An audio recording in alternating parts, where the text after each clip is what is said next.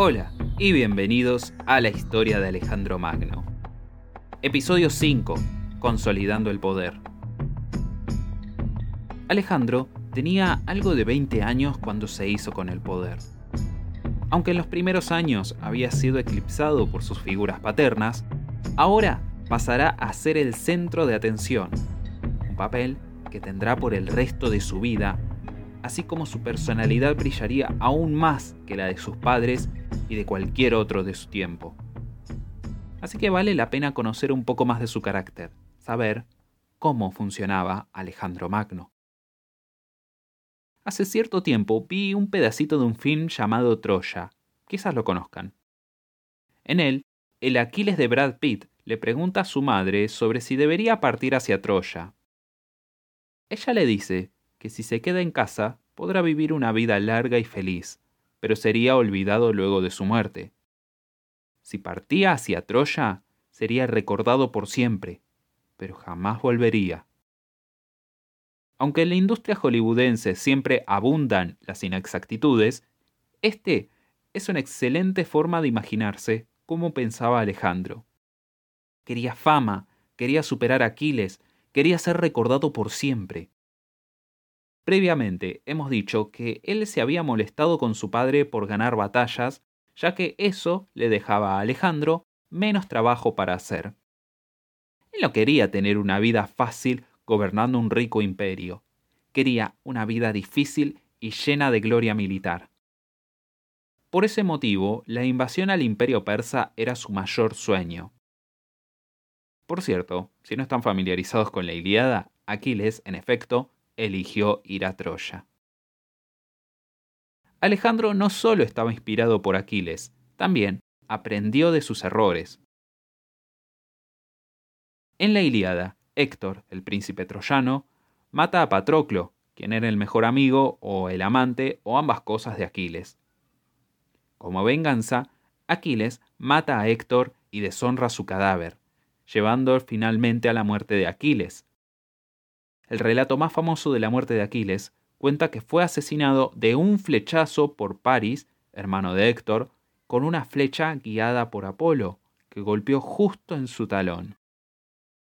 Aquiles murió por profanar el cadáver de Héctor y por ignorar la voluntad de los dioses.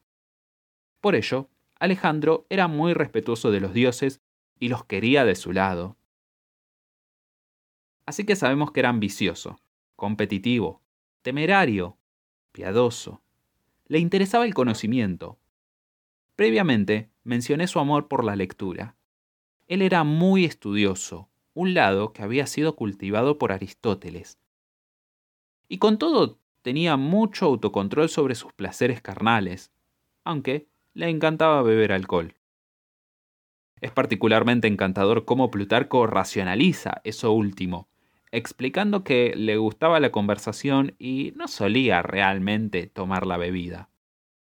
Ver en Plutarco, Alejandro, capítulo 23. Era un líder natural, una figura más grande que la vida misma. Es fácil entender por qué su imperio caería tan rápidamente después de su muerte. Este imperio necesitaba a un Alejandro para mantenerlo entero.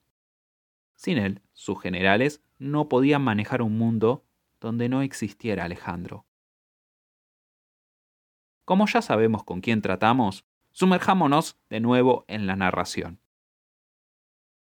Era el año 336 a.C. Filipo acababa de ser asesinado y Pausanias de Orestide es brutalmente ajusticiado por los compañeros de Alejandro en el mismo acto. Entonces el ejército alabó a Alejandro como su nuevo rey, y él parecía que retomaría el trabajo donde su padre lo había dejado, con la invasión persa. Pero esto habría sido imprudente.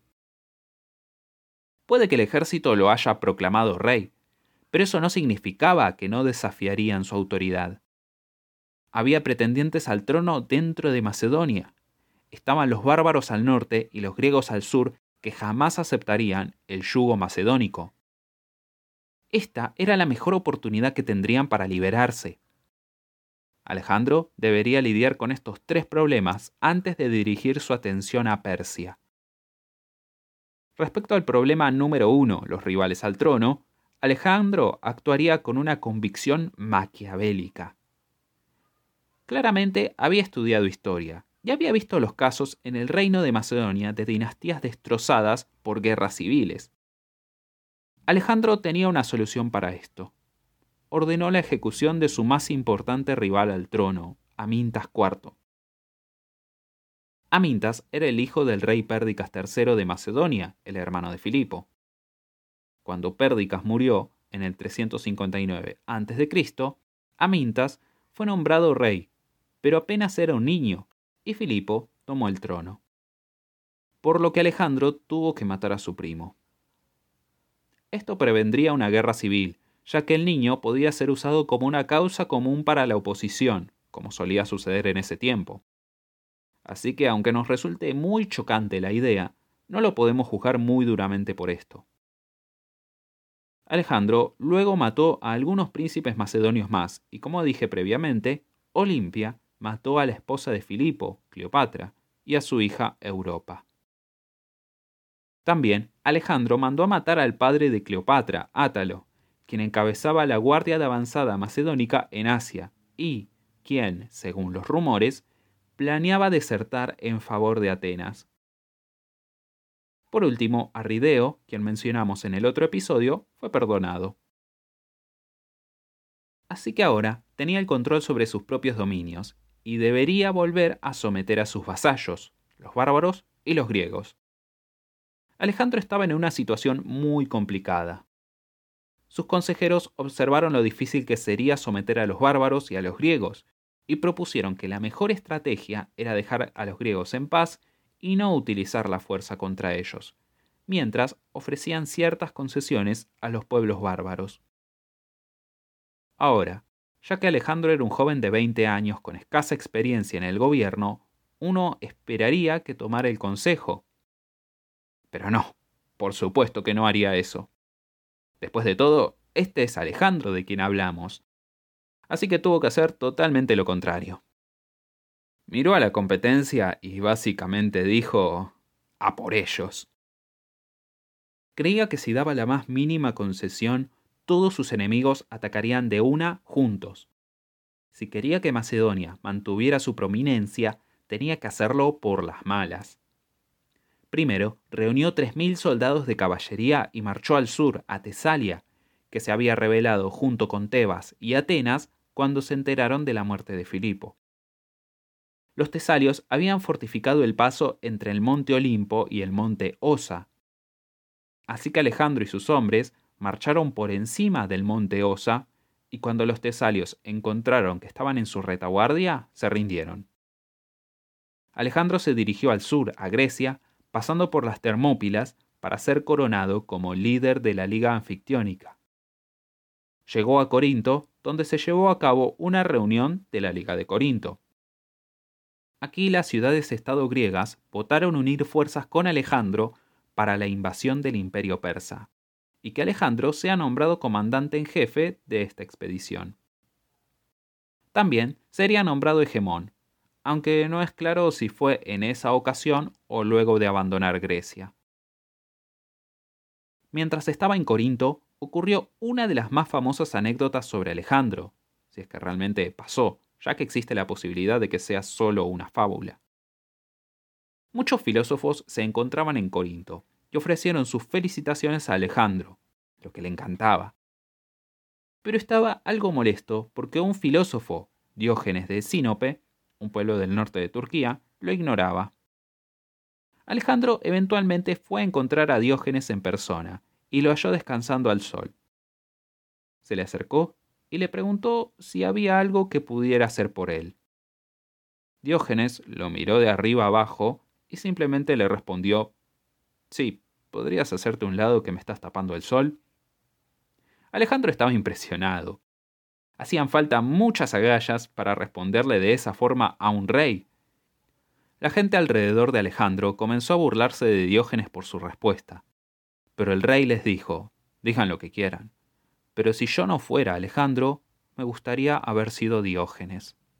Ver en Plutarco, Alejandro capítulo 14.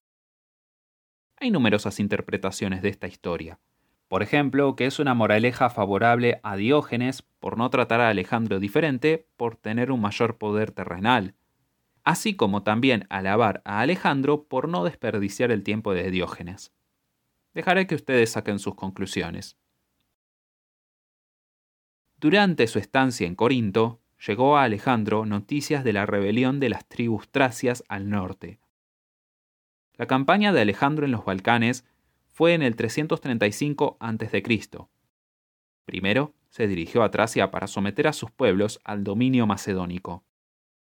Derrotó a los tracios y se dirigió aún más al norte, brevemente cruzando el río Danubio. Con la derrota de los tracios llegó la noticia de otra rebelión más, esta vez en Iliria, y era encabezada por Clito el Dárdano y el rey Glaucias de los Taulantios. Alejandro se dirigió al sur, a Iliria, rápidamente evitando que ambos cabecillas unieran fuerzas. Clito se dirigió a Pelión, un pueblo cercano, y Glaucias llegaba para dar apoyo, pero solo para encontrarse con un ataque del macedonio Filotas, hijo de Parmenión, quien se encontraba en una expedición de forrajería. Alejandro llegó en auxilio de Filotas y así se encontró atrapado entre las fuerzas de Clito y Glaucias, quienes habían tomado el terreno más alto. Alejandro maniobró fuera de esa posición emboscada y los derrotó uno por uno, tomando Pelión y asegurando así la frontera norte. Y con este hecho, de nuevo, le llegaron noticias de que Tebas y Atenas una vez más se habían rebelado. Alejandro retornó a Grecia en septiembre del 335 a.C. Mientras la mayoría de los griegos se acobardaron ante la llegada de Alejandro, Tebas permaneció reacia en su resistencia. Pero Alejandro no quería atacar la ciudad y ofreció perdonarlos si entregaban a sus líderes Fénix y Protites. Sin el más mínimo sentido de autopreservación, los tebanos demandaron la entrega de Filotas y Antípatro, dos de los generales más importantes del rey. Además, convocaron a todos a unirse para la liberación de Grecia. Claramente Alejandro no estaba feliz con todo esto. Rodeó Tebas y aunque sus habitantes lucharon valientemente, los aplastó, incluso llegando a destruir por completo hasta el último hombre del batallón sagrado. Tebas tenía que ser un ejemplo para toda Grecia. Unos pocos fueron perdonados, los sacerdotes, por ejemplo, pero seis mil murieron en la batalla y veinte mil fueron vendidos como esclavos. Los griegos estaban atónitos. Ya habían sido derrotados antes, como cuando los atenienses perdieron en Sicilia, así como también ciudades habían sido destruidas en el pasado. Pero esta vez todo había sucedido tan rápido Tebas había sido la ciudad más poderosa de toda Grecia y ahora había cesado de existir. Los antiguos griegos eran de la gente más arrogante que jamás existió, creyendo que eran fundamentalmente superiores a cualquier otro. Era un descomunal golpe a su ego que la ciudad más poderosa fuera destruida por meros macedonios, que a ojos de los griegos no eran más que unos semibárbaros viviendo al límite del mundo civilizado. Cualquier resistencia a Alejandro se detuvo en seco. Ciudades enviaban delegaciones a Alejandro rogando perdón, y una vez que los refugiados de Tebas comenzaron a llegar a Atenas, los atenienses sabían que estaban todos perdidos. Comenzaron a mudar todo lo que podía ser movido de los campos al interior de la ciudad, y mandaron una delegación felicitando a Alejandro por sus victorias en el norte y contra los despreciables tebanos. Esperando lo peor, los atenienses estaban exultantes cuando Alejandro los perdonó, explicando que los quería tener de su lado. Se dice que más adelante en su vida, Alejandro se arrepintió de cómo trató a los tebanos, pero ciertamente logró su objetivo. Con la excepción de Esparta, Grecia entera estaba firmemente bajo control macedónico.